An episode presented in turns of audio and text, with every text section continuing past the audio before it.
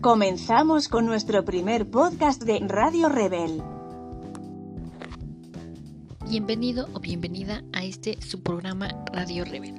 Soy Maricruz Suárez Cruz y junto con mis compañeras Liliana Yelén Flores Mesa y Tamara Monserrat Gracia Báez del grupo 303 abordaremos el tema de los géneros literarios.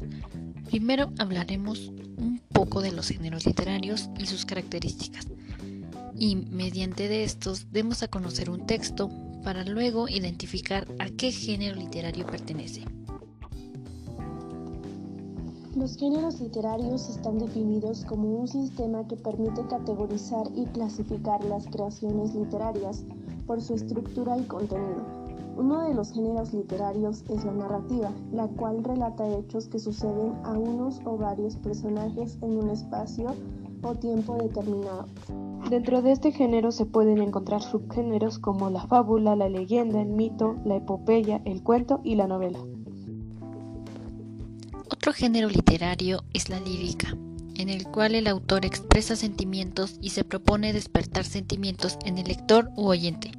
La lírica suele expresarse a través de obras en versos apropiados para el canto, lo cual los subgéneros que tiene es la oda, la elegía, el himno, soneto, el madrigal, la redondilla, el romance, la copla y el epigrama. Y por último está el género dramático, mediante el cual se representa algún episodio o conflicto de la vida a través del diálogo de los personajes. Dentro de este género literario se encuentran la tragedia, la comedia y el drama. Ahora se presentará el siguiente texto. En el año 1956, siendo el gobernador el licenciado Felipe Mazarraza, quien estaba por montar una presa en el municipio de San Martín Chaltoca. Cuando esto ya era un hecho, pasó algo sobrenatural. Ya habían montado un campamento para empezar a trabajar. Cuentan los vecinos de esta población que el primer velador del campamento ya mencionado amaneció muerto con los ojos desorbitados.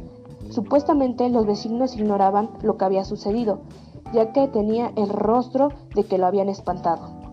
El segundo velador logró decir lo que había visto, manifestando que vio llegar un hombre a caballo, diciendo que desistieran de hacer la presa y se fue. Según los vecinos, a los pocos días murió el velador y se fue y ya no se llevó a cabo la obra. Además también comentaban los mismos vecinos que al amanecer después de los hechos ocurridos, el santo patrono San Martín Caballero su caballo contenía residuos del material de la misma construcción en las pestañas. Cabe hacer mención que mandaron escritos al presidente de la República, licenciado Adolfo Ruiz Cortines, para que ya no se realizara la obra por dichos hechos. De acuerdo con el texto, podemos decir que las características que tiene el texto es que es una narración basada en personajes históricos. Algunos hechos pueden ser reales pero también ficticios, ya que no tienen pruebas suficientes para comprobarlo. Simplemente se ha transmitido de generación en generación teniendo en cuenta que este texto incluye elementos sobrenaturales y personajes mágicos. Por dichas características podemos deducir que este texto se trata de una leyenda. Con esto damos por concluido el tema abordado, por lo cual agradecemos a todos los que escucharon Radio Rebel. Hasta pronto.